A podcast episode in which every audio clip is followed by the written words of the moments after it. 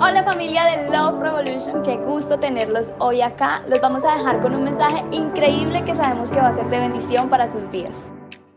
Y bueno, esta mañana comenzamos el college, el discipulado. Arrancamos con algunos. ¿Cuántos estuvieron? Los que estuvieron, levántame la manito. Muy bien, felicitaciones. Estamos comenzando a aprender un poquito de la base, de la cultura, de lo que somos como iglesia. Así que bueno, si aún no has sido, ha sido parte, encuentra la información en redes sociales y conéctate con nosotros. Muy bien, ¿cuántos están listos para recibir la palabra? Muy pocos. ¿Cuántos están listos? Muy bien, Mateo capítulo 25 versículo 31 al 34, en la nueva traducción viviente, la palabra de Dios dice, cuando el Hijo del Hombre venga en su gloria, acompañado por todos los ángeles, entonces se sentará sobre su trono glorioso. Todas las naciones se reunirán en su presencia y él separará a la gente como un pastor separa las ovejas de las cabras. Versículo 33, pondrá las ovejas a su derecha y a las cabras a su izquierda. Entonces el rey dirá a los que están a su derecha, vengan ustedes que son benditos de mi Padre, hereden el reino preparado para ustedes desde la creación del mundo. Papá Dios, te damos gracias en este lindo domingo por la oportunidad que nos das de disfrutar, Señor, un día más en tu casa, un día nuevo. Hoy te quiero agradecer por cada persona que está en este auditorio, Señor, por quienes nos visitan por primera vez y por todos los de la casa, Señor. Gracias por tu palabra, la cual te pedimos que hoy nos animes, nos inspires, nos desafíes, nos exhortes, Señor, y sobre todo saques esa mejor versión en nuestras vidas. Te lo pedimos en el nombre de Jesús. Amén y amén. Hace tiempito atrás estaba leyéndome un libro y estudiando un poco acerca de un escritor llamado Perry Stones que hizo un libro que obviamente me llamó muchísimo la atención respecto a relaciones y respecto a la vida cristiana, la vida de fe. Y es justamente el título del mensaje de hoy y es La cabra de Judas. Diga conmigo, la cabra de Judas es el mensaje en el día de hoy.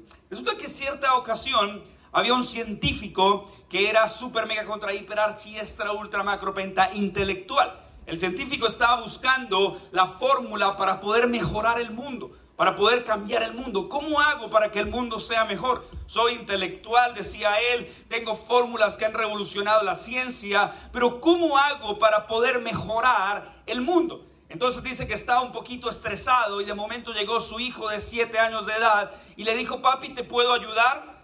En ese momento los adultos sabrán que es un poco como incómodo cuando hay estrés de por medio, pero el papá lo ve con ojos de compasión, de inocencia, y le dice, sabes, te voy a dar algo para que estés ocupado. Decide tomar una revista que había en la mesa y decide tomar una hoja y arrancarla. En ella empezó a recortar pedazo por pedazo de forma manual y le dijo, ahora vas a tomar esta hoja que rompí pedazo a pedazo y si te fijaste hay un mundo. Ahora vas a reconstruir el mundo que había en esa hoja. Entonces él dice, ahí lo tendré ocupado un resto de tiempo. Siguió en sus quehaceres y no habían pasado menos de cinco minutos cuando el niño le dice, papi, ya lo logré hacer.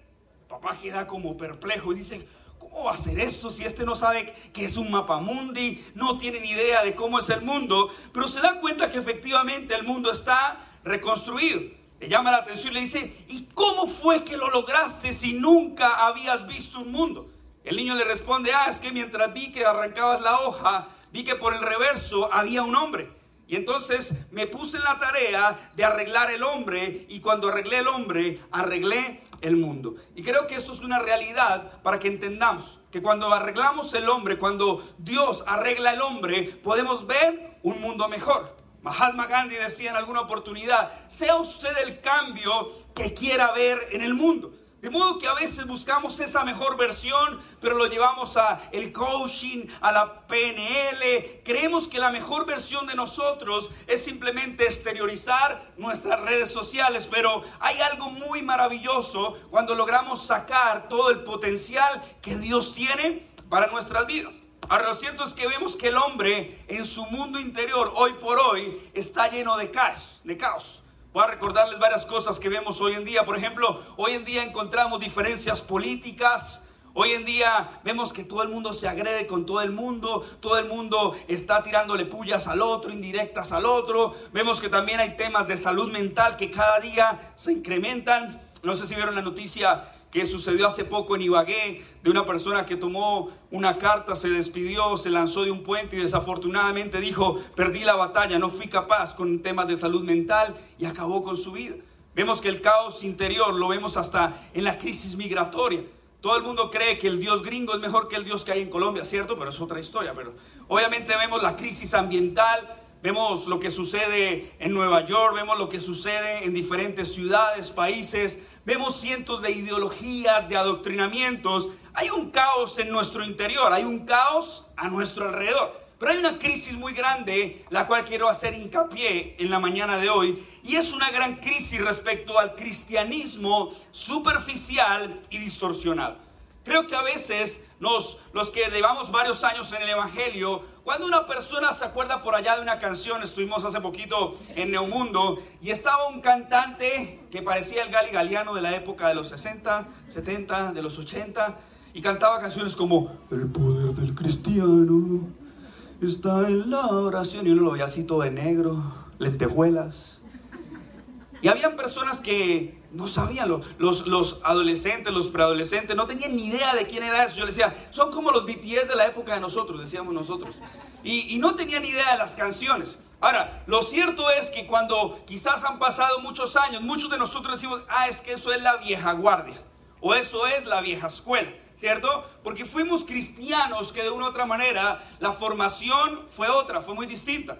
Es como decía, cristianos del siglo XX, del siglo XIX, y sacaron un perro así musculoso, acuerpado, y cristianos del siglo XXI, y era un perro chihuahua, diminuto, raquítico, porque algo ha pasado en torno a nuestro cristianismo. Tal vez la crisis es la llamada superficialidad. Tal vez hoy no nos tomamos en serio la realidad de la escritura. ¿Sabía usted que personas como Tyndall en algún momento y otros misioneros dieron la vida por la proclamación de la palabra de Dios? Y mientras muchos dieron su vida por la proclamación de la palabra de Dios, muchos de nosotros la tomamos en poco. Este libro pasa muchas veces desapercibido. Es como la historia de una familia que llevaron a los pastores a almorzar, lo invitaron y entonces le prepararon unas deliciosas costillas con arroz de coco. Y entonces en medio de la cena están disfrutando ese delicioso espacio, los pastores se despiden, se van a casa, pero cuando llega el momento incómodo que le corresponde a más de uno lavar la losa, se dan cuenta que faltaba una cuchara. Y entonces la ama de casa o la mujer de este hogar empezó a quejarse y el pastor se robó la cuchara. No puede ser. Yo sí he escuchado que los pastores son ladrones, todos son ladrones, ¿sí? Y que se robaron una cuchara es el colmo, ¿no? Entonces ella está indignada y dijo, ¿y sabe qué? Yo no vuelvo por esa iglesia. Sí, no me importa que hablen de revolución de amor, no, no me importa, yo no vuelvo por esa iglesia. Y empezó y el, y el esposo, porque los esposos somos más mansos, ¿cierto? Los esposos tenemos la última palabra, siempre decimos, sí señora, amén, ¿cierto? Entonces, los esposos no, pero vamos, eso no tiene nada que ver, vamos, no importa, demos la oportunidad al pastor. Y bueno, y comenzaron a discutir. El caso es que la esposa decidió no ir como por seis meses. Al cabo de seis meses, después de escuchar por allá alguna prédica de otro pastor, porque pasa también en la vida real, dijo, yo decido perdonar al pastor, voy a decidir perdonar. Y entonces decidió ir a la iglesia. Pero cuando fue a la iglesia, como buena santanderiana, dijo, pero yo le meto la parada al pastor porque se la meto. ¿Sí? Y entonces le dijo, pastor, y téngase cuando se le manden esta frase, ¿no? Con todo respeto, ¿sí? No, ya. Con todo respeto es que usted lo van a respetar. ¿sí? Con todo respeto, pero eh, a mí me gustó invitarlo esa vez a cenar, compartimos, pero, ¿sabe? En medio de la plática que teníamos con mi esposo posterior a la cena, me di cuenta que un utensilio de nuestro hogar se perdió. Y sospecho, pecho, presiento, siento, especulo, creo, que usted lo tiene. Usted se robó ese cuchara, ese, tenedor. Y entonces el pastor le dijo, ¿qué? ¿Yo qué? Si usted se lo robó, pastor, acéptelo. ¿Sí? ¿Dónde lo tiene allá cubriendo la pata coja la batería o qué? ¿Sí? Y entonces el pastor le dice, no, yo no me lo robé. ¿Cómo que no? Únelo. Diga, pachuchito. ¿Sí? O diga delante de Dios. O que tú sí seas así, que tú no seas no. Y bueno, esto estaba pero con la adrenalina encima. Y el pastor le dijo, no, mira, vas a regresar a tu casa y vas a ir a la esquina de tu sala donde está el atril que todas las casas en su mayoría tienen de madera abierto en, en el Salmo 91 y vas a ir a buscar la Biblia. Entonces La mujer regresa, y oh sorpresa, la Biblia no estaba abierta en el Salmo 91, simplemente estaba cerrada y el pastor había introducido la cuchara y el tenedor en la Biblia, lo que representó y significó que pasaron quizás días o seis meses sin que esa Biblia se pudiese abrir, ¿verdad? Y pareciera chiste, pero es la realidad de muchos hogares. Muchos no salen del version del versículo del día, ¿cierto? Es como el horóscopo de los cristianos, ¿no? Entonces el versículo del día. O pasa como cuando en mi época, ¿cierto? Algunos son cristianos de hace muchos años atrás. Llegaba un hermanito siempre con una, con una cajita llena de promesas, ¿cierto?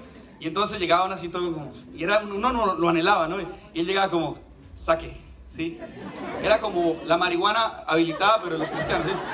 Sáquela, sáquela, ¿sí? La dosis diaria. Y entonces uno salía como, Señor, háblame, háblame, háblame. Y uno saqueaba una palabra, ¿no? Como cuando usted estaba así mal, deprimido, ojeroso, sin ilusiones, y usted, Señor, me quiero matar.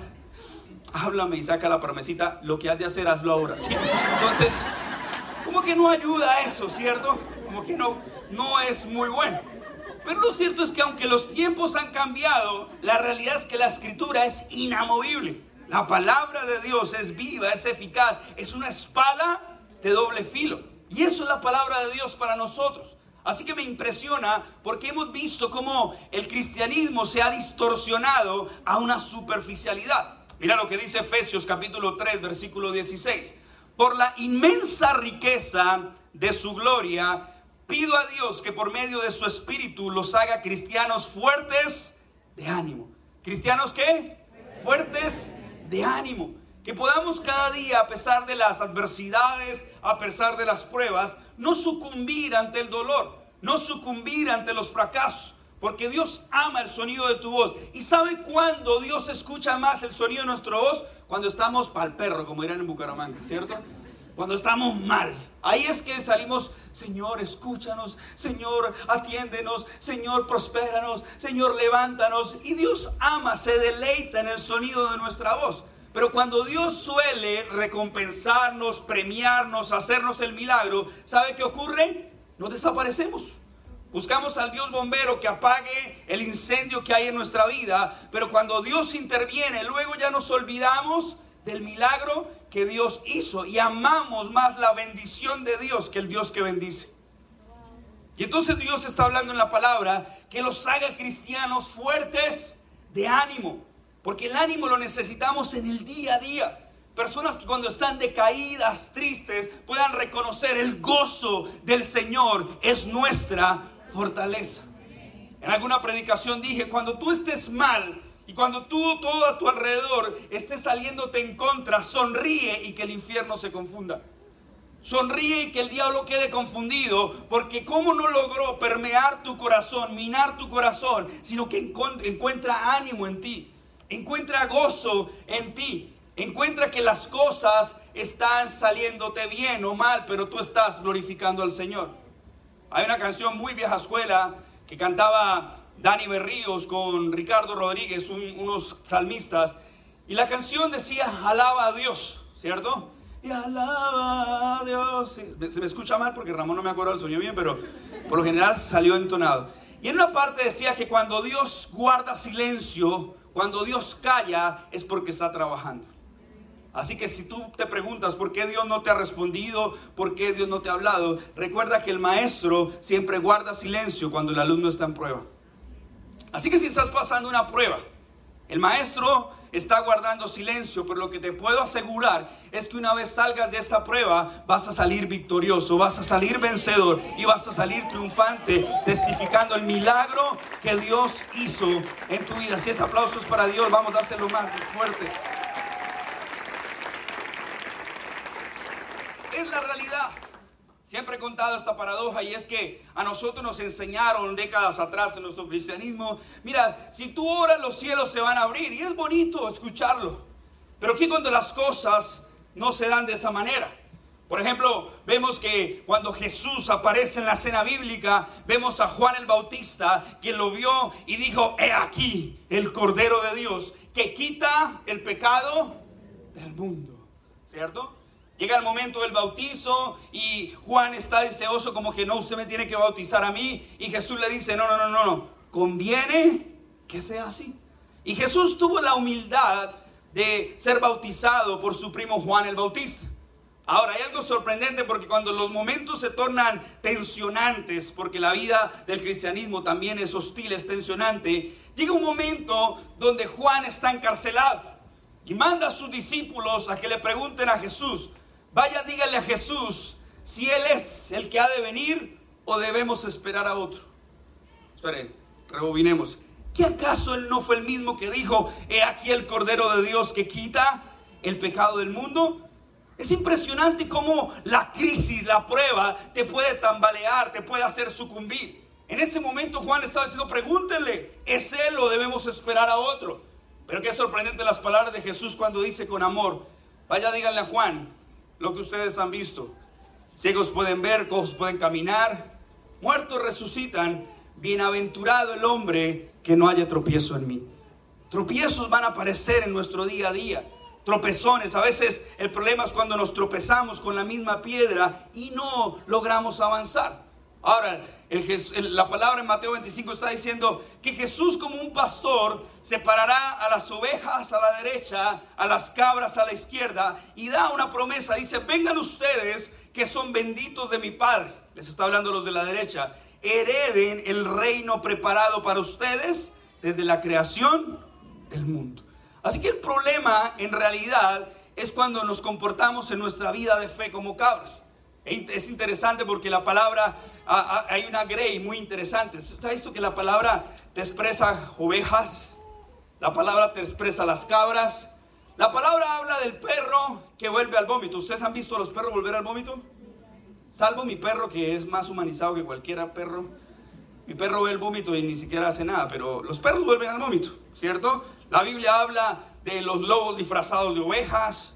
La Biblia habla un montón de cosas que quizás lo describe bajo la analogía de los animales. Y este verso está hablando puntualmente de ovejas y de cabras. Así que, damas y caballeros, hace ocho días te dije que si el salmista expresó en el Salmo 23, el Señor es mi pastor y nada me faltará. En lugares de delicados pastos verdes me hará descansar. Es porque nosotros somos ovejas de su prado. Entonces el problema no es que nos compare con ovejas, el problema es cuando nos comportamos como cabras. Y es interesante por qué. Porque dice en las ovejas, el Salmo capítulo 100, versículo 3, para que lo veas ahí en la pantalla, dice, reconozcan que el Señor es Dios. ¿Cuántos reconocen eso? El Señor es Dios. Él nos hizo y le pertenecemos.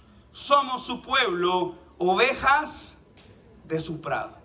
Es interesante el título de este mensaje porque había un video que mostraba la analogía de una cabra llevando a las ovejas al matadero.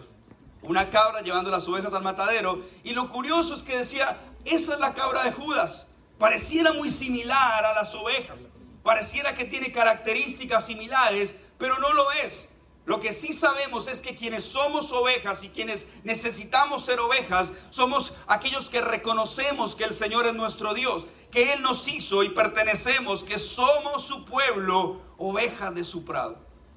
Decía Dante que en alguna oportunidad, ¿por qué Dios no nos comparó de pronto con, no sé, un animal así todo musculoso, acuerpado? Nos comparó con ovejas. Las ovejas son torpes, las ovejas muchas veces son indefensas, las ovejas tienen un montón de fallas, de falencias, descualidades. Y que el Señor nos compare con ovejas por algo que Él es omnisciente y todo lo sabe, pues obviamente nos quiso dar esta lección. Así que les voy a mostrar un video que probablemente han visto en redes sociales. Fue una oportunidad donde yo rescaté a Juancho en algún momento y ustedes después observaron qué sucedió. Miremos la pantalla, por favor, blackout. Sonido.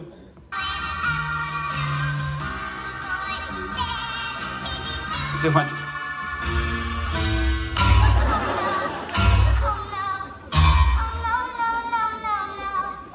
Pareciera chiste, gracias Sile, pero es una realidad. Este video es la descripción más exacta de lo que a veces pasa con las ovejas dentro de una iglesia. Uno está en una consejería diciéndole una hora, dos horas, tres horas, cuatro horas a una persona qué debe hacer y adivine qué va a salir a hacer. Todo lo contrario a lo que se le dijo que debía hacer. Ahora, sabemos que no somos invasivos, pero me impresiona porque a veces nos pasa eso. nos salimos de un lugar, alguien nos extiende la mano, alguien nos ayuda, pero salimos a hacer deliberadamente lo mismo.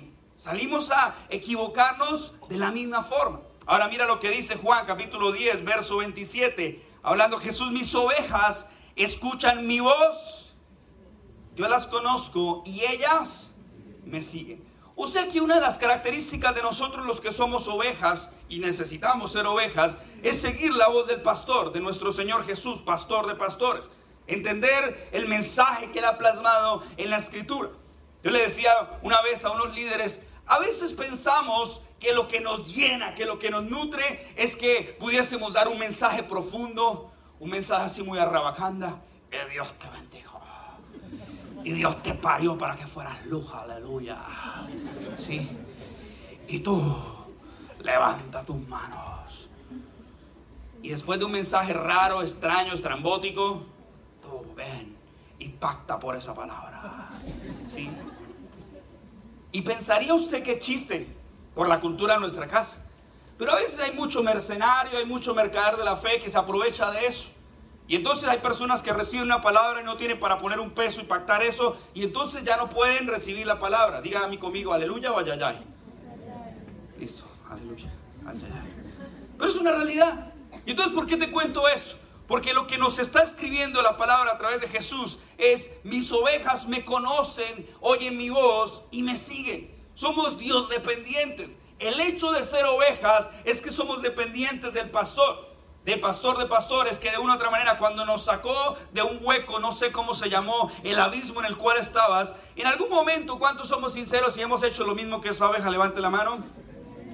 Los demás al final nos dan un autógrafo, por favor, por su integridad, por su conducta intachable. Pero yo me he equivocado tantas veces. De hecho, lo voy a predicar en alguna oportunidad. Es una frase de Spurgeon que decía, las ovejas se pueden caer en el lodo, pero solo los cerdos se revuelcan en él. Lo voy a predicar para otra ocasión. Además, voy a dar una serie a partir de hoy. Pero es verdad. Somos torpes en nuestra vida. Ahora mira las descripciones que hay respecto a las ovejas. Las ovejas necesitan una cabeza visible, un líder o un pastor al cual seguir. Recuerden, el pastor de pastores es nuestro Señor Jesús y obviamente hay personas aquí en la iglesia que tienen un liderazgo, que tienen autoridad dada por Dios para que tú puedas seguirles. A veces de una u otra manera estamos buscando lo que sucede en las redes sociales, lo que el influencer de moda, el youtuber de moda esté diciendo. Y a veces vivimos en un mundo hueco, ¿sí? Como un chiste de mi rodilla, que usted le pega a mi rodilla y suena coco mi rodilla, ¿sí? Cabi, toque mi rodilla. Suena coco, me lesioné hace poco. Recuérdame. Ay, no entendieron el chiste, ¿no? Qué chiste. Qué pena, ¿no? Están tristes hoy, ¿no? Las ovejas necesitan una cabeza visible. Ahora, ¿por qué? Porque necesitamos ser Dios dependientes. Estamos en una era donde tú lees libros, 10 pasos para ser exitoso, 15 pasos para prosperar, 20 pasos para que te empoderes, ¿cierto? 50 pasos para que las mujeres no lloren sino facturen, ¿sí? Prólogo por Shakira y Piqué, ¿sí? Y esos son los libros que tú estás buscando, la practicidad de la vida. Tú quieres que todo sea rápido, ¿o no? ¿Cuántos de una u otra manera han visto que, y se que me llama mucho la atención, uno ve que ahora venden hasta huevos fritos en empaques para que tú los lleves, no sé cómo es esa cosa, lo, lo calientes, no sé cómo sucede, pero te están haciendo la vida aparentemente fácil. No es lo mismo tener una bolsa de maíz pira y preparar. ¿Cuánto dura una bolsa de maíz pira para hacer las crispetas? Como tres minutos, pero tres minutos ya en esta. ¿Cuánto? En el microondas, bueno, en, las ollitas, los viejas escuelas. Cinco, minutos, no sé, pongámosle. Que los que cocinamos mucho, pues obviamente no tenemos como la data. Pero uno no, vamos con unas popetas que ya las tenemos hechas, ¿cierto? Y entonces queremos un cristianismo microondas, express, que todo sea rápido, ¿sí? Uy, no, es que el pastor se demora mucho. 35 minutos. ¿Cómo será cuando crecimos nosotros, no? Pastores, dos horas de administración. Y como diría un pastor que es mentor amigo mío, y cuando Marco Barriento se ponía de rodillas, téngase cinco horas de administración. Y había un pastor que decía en una predicación, cinco, cinco horas ministrando, no estoy exagerando. Campamento de jóvenes y nosotros ahí, todos peladitos jóvenes. Y el pastor decía, "Ah, no me quiero ir. Yo no sé. Pero fue la formación como a muchos nos enseñaron. Para uno fue formación, para otro fue malformación. Lo cierto es que en nuestra vida necesitamos ser guiados, ¿listo? Así que las ovejas necesitan una cabeza visible, un líder o un pastor. Dicho sea de paso, yo amo toda nuestra iglesia, de verdad, los amo con todo mi corazón, pero no puedo estar para todos. Hay personas que Dios ha puesto como líderes y autoridad, y entonces hay personas que dicen, ay, pastor no me atendió, me voy de la iglesia. Y yo tengo 24 horas. Y yo tengo 7 días de la semana. Yo tengo una esposa, tengo una suegra que el Señor la reprenda donde quiera que esté. O sea, tengo también problemas serios, pero soy un humano normal. Ahora, las ovejas han de ser guiadas, pues han sido creadas para seguir. A veces en nuestro ego, en nuestro orgullo, en nuestra vanagloria, eso nos chocaría. Como que las ovejas necesitan ser guiadas porque necesitan seguir un líder. No, no, no. Estamos en pleno siglo XXI. Ese mensaje retrógrado. Pero no sé por qué, pero el Señor nos compara justamente con ovejas. Dice, han de ser alimentadas con pastos verdes de la promesa de Dios y el agua del Espíritu Santo. Necesitamos alimentarnos como ovejas. Necesitamos salir del versículo del día de YouVersion y sumergirnos en la palabra de Dios. Saber que la palabra de Dios dice a nosotros. No simplemente como han visto ese japonesito, eh, vamos a ponerle nombre, Minu Glikin, por allá en, en TikTok, que va a estudiar por una clase y hace esto.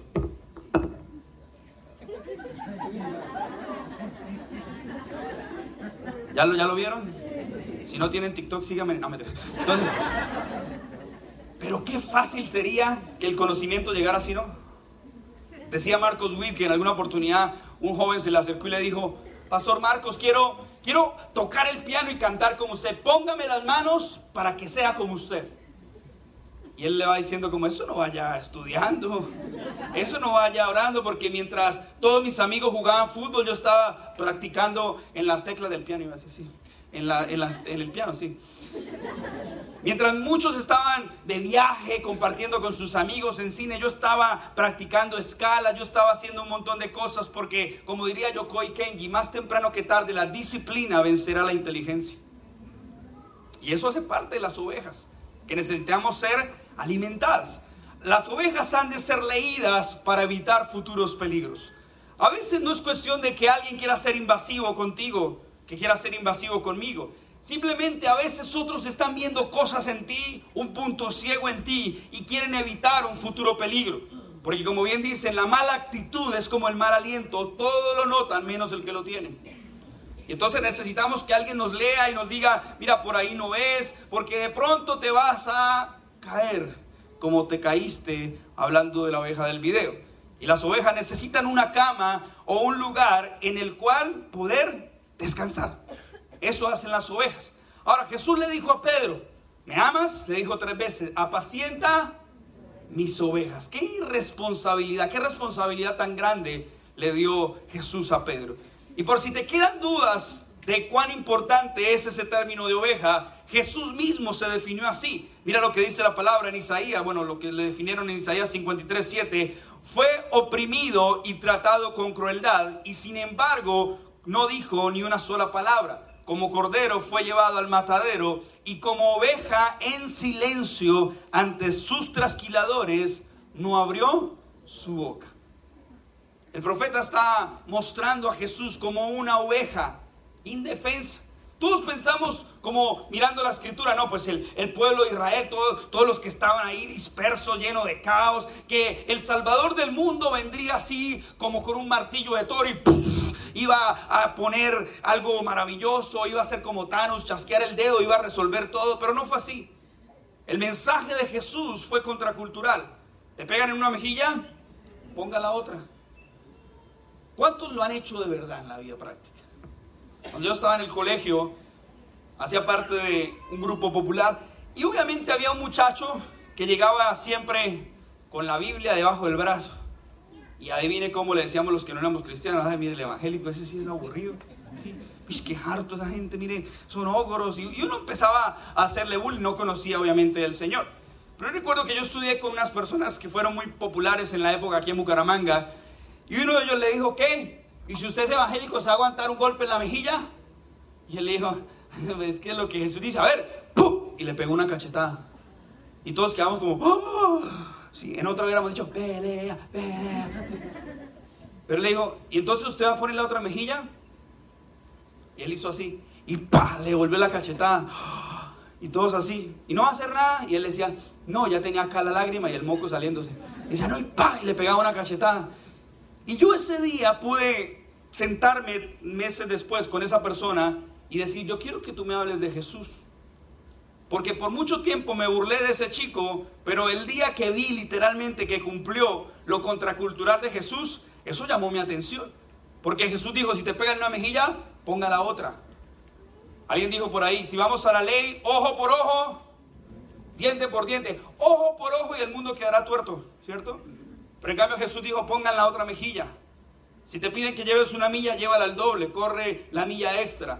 El mensaje de Jesús fue un mensaje contracultural. Como oveja fue llevado ante sus trasquiladores y guardó silencio. Diferente a las cabras. Mateo 25 hace una diferenciación que estas han de ser puestas a la izquierda.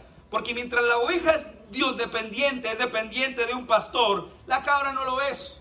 La cabra, de hecho, hay posiciones casi de 90 grados donde las cabras se dispersan con facilidad.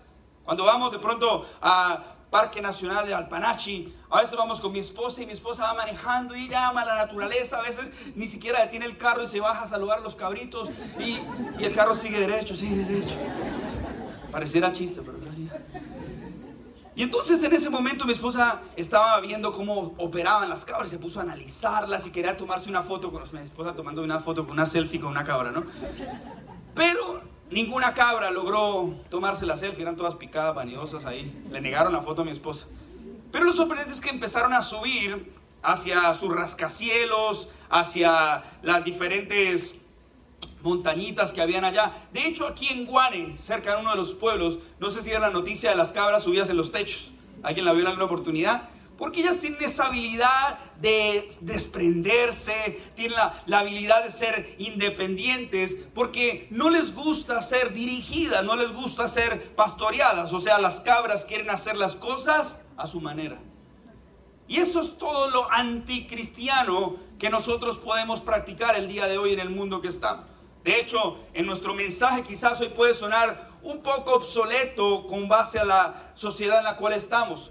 Pero no nos basamos en la sociedad en la cual estamos, porque estamos en este mundo, pero no somos de este mundo. Ahora mira esto, puedes tener la seguridad, dijo Spurgeon, que Cristo no vivirá en la sala de tu corazón si al mismo tiempo hospedas al diablo en el sótano de tus pensamientos. Muchos queremos que Cristo viva en la sala de nuestro corazón, pero hospedamos al diablo en el sótano de nuestros pensamientos. Y eso tiene que cambiar. Porque las cabras, aun cuando tienen habilidades que la oveja no tiene, de una u otra manera siempre quiere hacer las cosas a su manera y obviamente se va a equivocar. Mira lo que la Biblia dice con respecto a esta cabra. Hay un ejemplo que es cuando Isaac está por bendecir a sus dos hijos, Jacob y Esaú, ¿cierto? Y todos hemos leído la historia de el hijo que vendió su primogenitura por un plato de lentejas. La historia está en Génesis capítulo 27, verso 15 al 19. Y es una mamá que tiene dos hijos, Jacob y Esaú. Yo, yo bromeo a mi mamá, pero eso es una mentira, ¿no? Lo que va a decir no, es chiste de mi mamá. Que las mamás suelen decir, yo amo a mis dos hijos por igual, ¿cierto? Yo amo a... Es que si tengo que contar el chiste, tengo que contar mi segundo nombre. Ay, Dios mío, dame sabiduría. Les voy a contar mi segundo nombre, ¿listo? Háganme bullying, ¿sí? Yo no sé si mi mamá se quiso vengar de mí y me puso Luis Ernesto.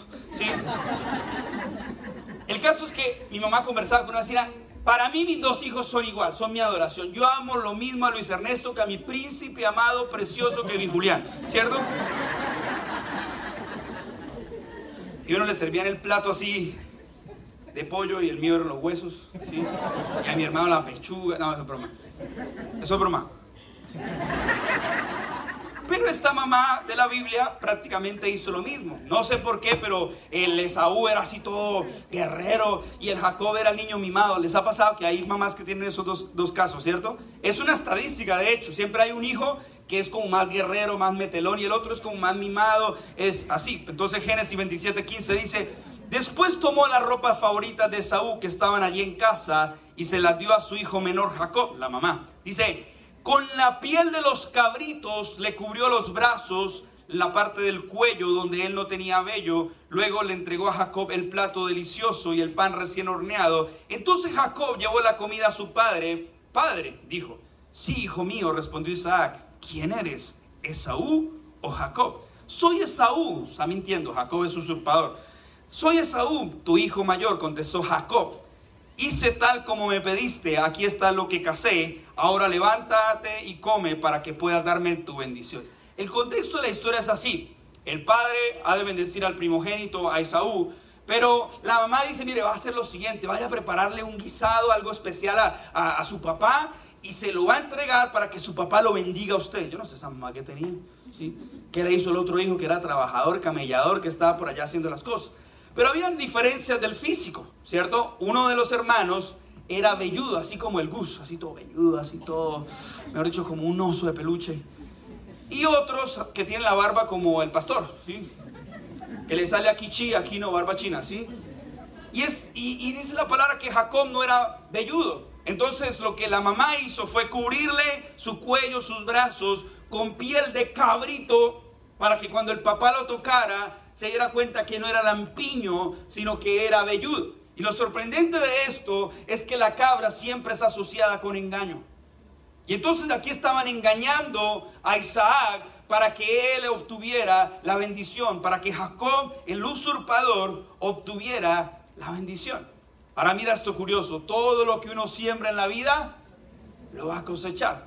Ahora cambiemos de la historia de Isaac, que bendijo a Jacob en lugar de Saúl, y ustedes conocen la historia, y pasemos a la historia de Jacob, quien ahora es engañado por sus once hijos cuando ven que a José su hijo en una cisterna aparentemente le meten, lo matan y demás, y sus once hijos regresan con una túnica de colores rota que le habían preparado para su hijo consentido. Porque yo amo igual a mis once hijos, igual que mi príncipe bello, amado, precioso José, ¿cierto? Entonces el hijo le asigna una túnica de colores. Y vemos que ahora Jacob es engañado porque esa túnica es bañada en sangre de cabrito. La cabra siempre va a representar engaño, es asociada al engaño. Y en la iglesia suele aparecer en algún momento la cabra de Judas. Suelen aparecer personas, no sé si hay, hay mujeres que dicen, a mí me han salido mejor los hombres mundanos. Esos guarichos incircuncisos me han salido mejor que el cristianito. Cristiano, pero quién sabe de dónde. De membresía. ¿Y por qué? Porque hay una cabra que lo engañó. Hay una cabra que en algún momento le dijo, uy hermanita, ¿cómo está la tecnología avanzada que las rosas caminan? Y luego te besé, te usé, te dejé, jejeje, ¿cierto? Pasa como el chiste de, hola, vine a robar tu corazón. ¡Uy, qué No es en serio, soy traficante de órganos, ¿sí? Hay una chica aquí en la iglesia que se llama Valentina, ¿sí? No Valentina Amor, esa tiene otro nombre. Véanlo en YouTube, se llama Valentina Aparicio, ¿sí? Trabaja en una empresa donde miran el corazón. Y estaban queriendo hacer un cumpleaños hablando palabras y hablaban palabras y hablaban palabras. Y ella nada más miraba las palabras y le decía, tienes un corazón muy lindo. ¿Sí? Todos tuvimos miedo. No entendieron tampoco el chiste. Ahora, ¿le ha pasado a usted que ha hecho una amistad con el tiempo y comienza a confiar en esa persona y a compartir con ella o él información confidencial, pero la persona termina traicionándolo y comienza a usar esa información privada como un arma que lo mantiene a usted secuestrado emocionalmente? ¿Le ha pasado? Que usted tiene personas íntimas. Jesús tenía ciertos rangos en sus relaciones. Jesús le predicaba a multitudes, Jesús enseñó a 70, Jesús formó a 12, pero Jesús tenía tres íntimos. Y entender eso nos va a ayudar a saber diferenciar que una cosa son los íntimos que saben cierta información. La Biblia en Juan 10, cuando habla de la oveja, del pastor, habla también de los asalariados y un montón de cosas. Hay una diferenciación entre el asalariado que trabaja por un sueldo habla la diferenciación entre un siervo o lo que hoy podríamos llamar un, un voluntario, un servidor. Y dice la palabra, ya no lo llamaré siervo, lo llamaré amigos. Porque el amigo sí tiene el derecho a saber lo que el siervo no sabe. Así que es importante entender cuando hay personas a tu vida que entran a tu círculo íntimo a hacerte daño. Tú tienes amistades sólidas con personas 10 años, 15 años, pero aparece una persona que aparentemente tiene mansedumbre de oveja, pero entra a dividir. Y tienes que cuidarte. Tienes que cuidarte de con quién te rodeas. No todo el que dice cristiano es cristiano. De hecho, Jesús nos lo enseña una y otra vez en la palabra. No todo el que me dice Señor, Señor, entrará en el reino de los cielos. O sea que hay ovejas y hay cabras en la vida. De hecho, lo que necesitamos es aprender a perdonar. Mira lo que dice Job en 42 días. Dice, cuando Job oró por sus amigos, esos que lo traicionaron. Usted de pronto, siempre lo enseño en la iglesia, cuando la gente le pasa algo malo, es más fácil llorar con quien llora que alegrarse con quien se alegra. La Biblia dice, lloren con quienes lloran, alegranse con quien se alegra. Pero la gente llora con quien llora, pero le cuesta alegrarse con quien se alegra. Recuerdo cuando estaba en el colegio, eh, yo tenía, no me daban, no podíamos tener mucho para el descanso y yo trataba de llegar al colegio, sea en bus o decía, no, pues yo soy más vivo, yo lo que hago es irme a pie, me devuelvo a pie y como mejor el descanso, ¿cierto? Mentalidad de Moncayo, ¿sí? Quien no sabe que Moncayo le falta mucha historia en la vida, ¿no? Y llego y le digo a un amigo que era riquillo, mi mamá lo conoce, era un vecino mío, y le digo, vámonos a pie, chaboleta, mano, camine. Y él dijo, no, no, no, porque mi mamá me va para el taxi. Y yo, vámonos a pie. Entonces ya me viene el taxi. No, yo me voy a ir en bus porque también quiero ahorrar. O sea, los escalafones, no, yo me voy a pie para comer mejor. Él se va en bus para ahorrar mejor, pero después ir en el taxi. Y entonces vamos así de camino, vámonos a pie. No, no, no. Y, ese chino me sacó la piedra, pero se quejó todo el camino y amargado y me humilló. Es que usted es pobre. Y yo, pobre su madre. Perdón, perdón. Sí. Me dejé llevar, me dejé llevar. Señor, sana mi corazón. El caso es que en algún momento yo empecé a patear así la basura de la calle. Era un chico de sexto. Y cuando yo pateo una lata, aparecen en ese entonces como 10 mil pesos. Y ese chino, cuando yo pateo la lata, él ve los 10 mil y los coge. Y yo, 5 y 5. Y él dijo, no, porque yo lo levanté. Yo.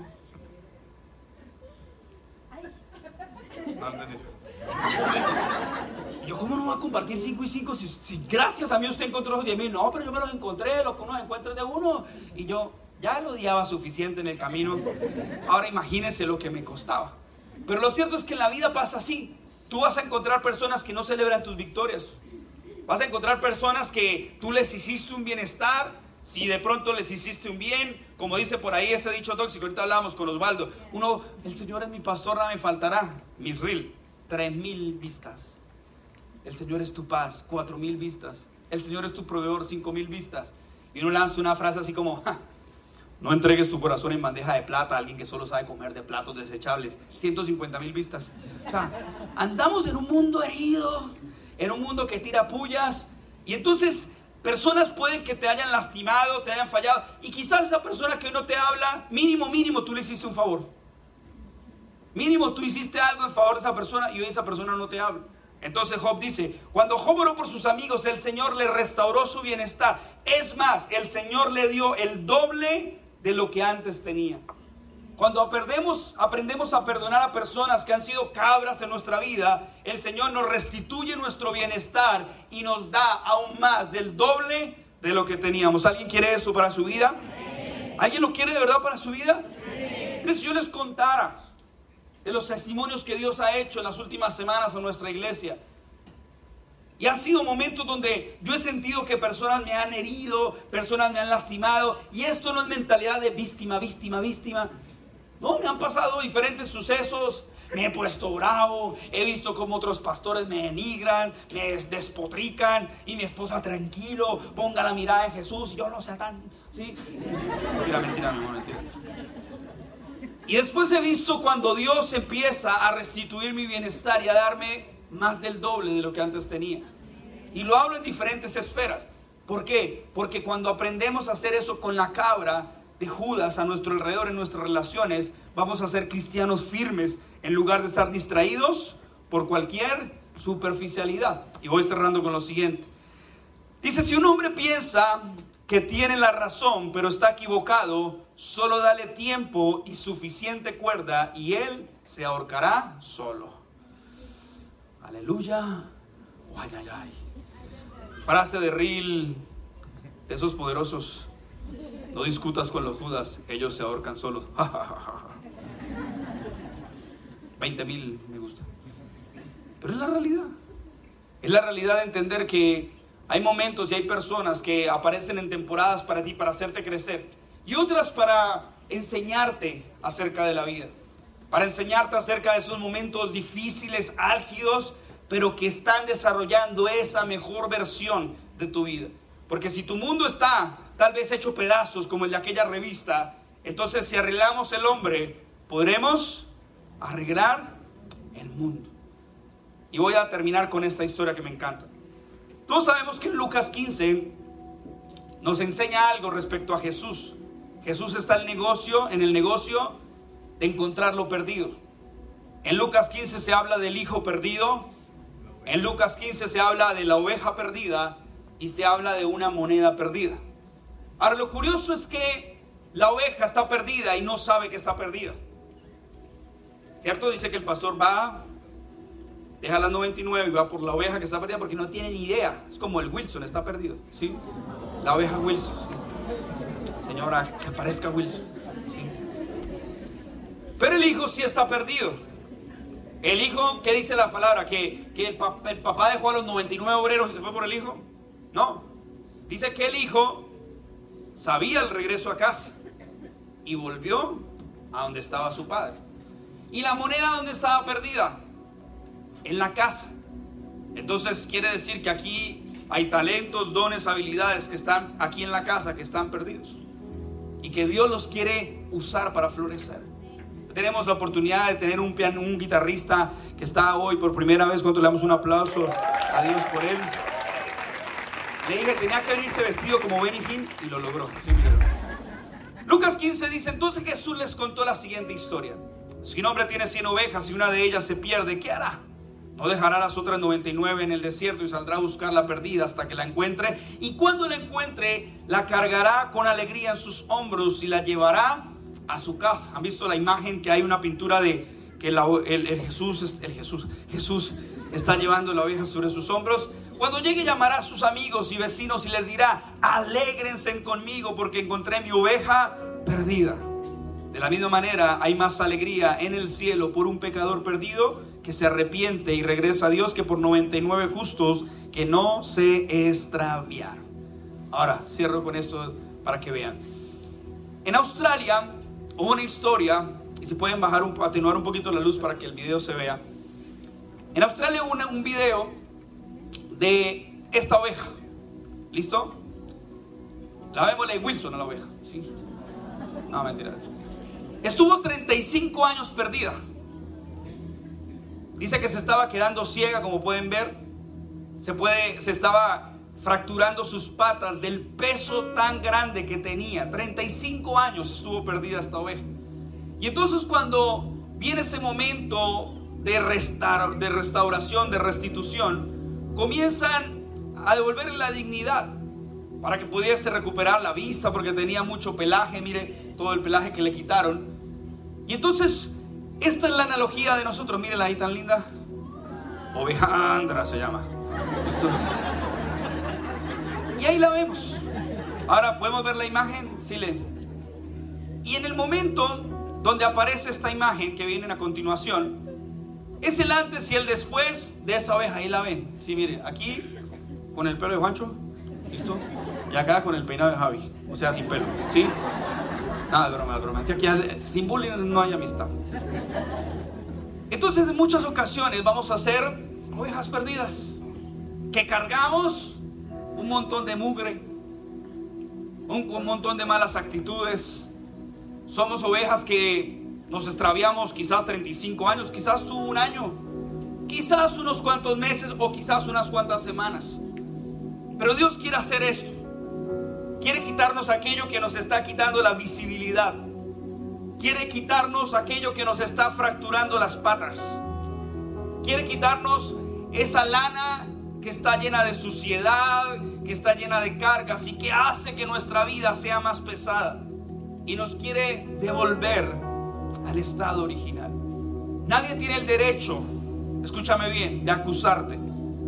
Porque como lo decíamos hoy en el college, el único con el título de acusador es Satanás, lo dice Apocalipsis. Él es acusador. Así que Cristo y el Espíritu Santo son nuestros abogados defensores. Así que el papel de acusador le corresponde solamente a Satanás. Y si tú has estado en esta condición, déjame decirte que los que se muestran más dispuestos a perdonar en una congregación son aquellos que fueron grandes pecadores en el pasado. Yo no amo porque sea perfecto.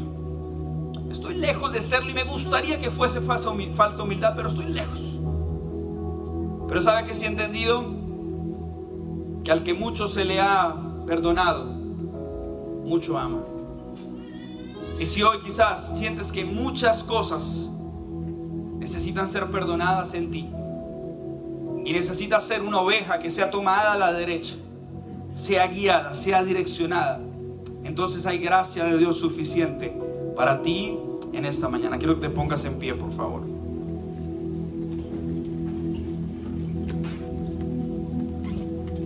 Y antes de empezar por esta linda canción, como dice, me encontraste. Es la oportunidad de que recuerdes que la vida tal vez no te ha tratado bien.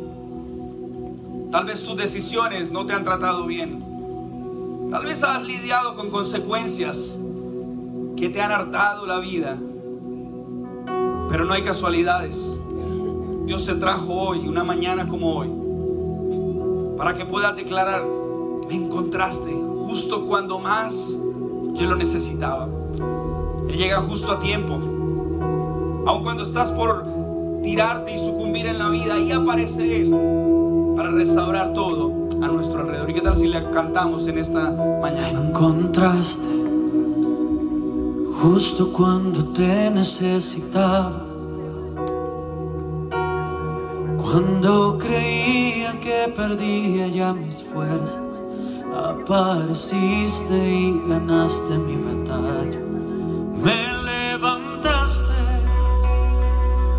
cuando me encontraba en la nada Tú fuiste agua para un corazón sediento y juntaste los pedazos de mi alma, me has atraído.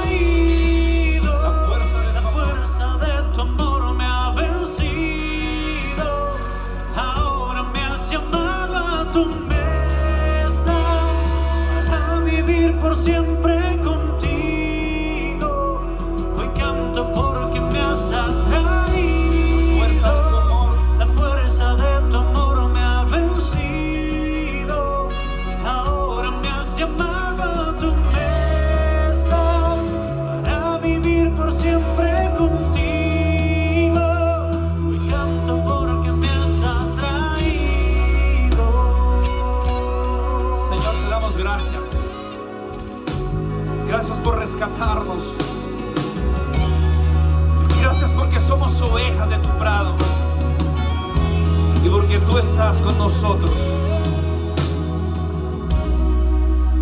Yo te doy gracias, Señor, por traernos a este lugar.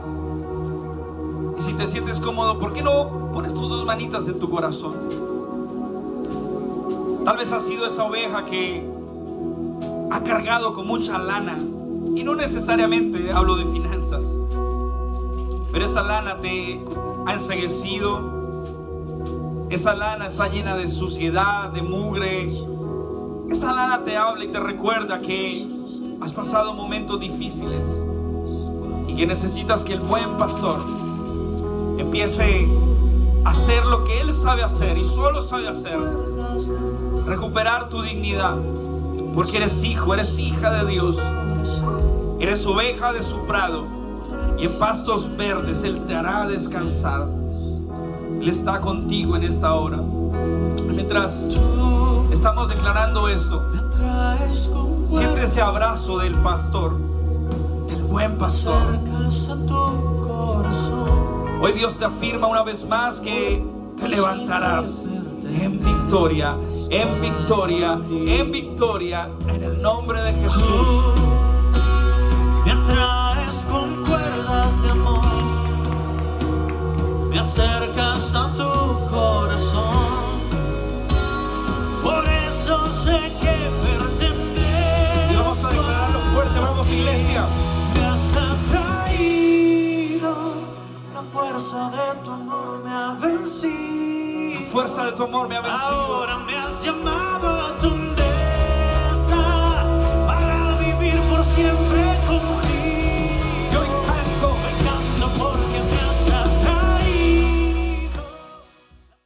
Familia, gracias por quedarte hasta el final del mensaje. Esperamos que haya llegado a tu corazón y que sobre todo haya traído palabra fresca para tu vida. Nos vemos a la próxima. Dios te bendiga.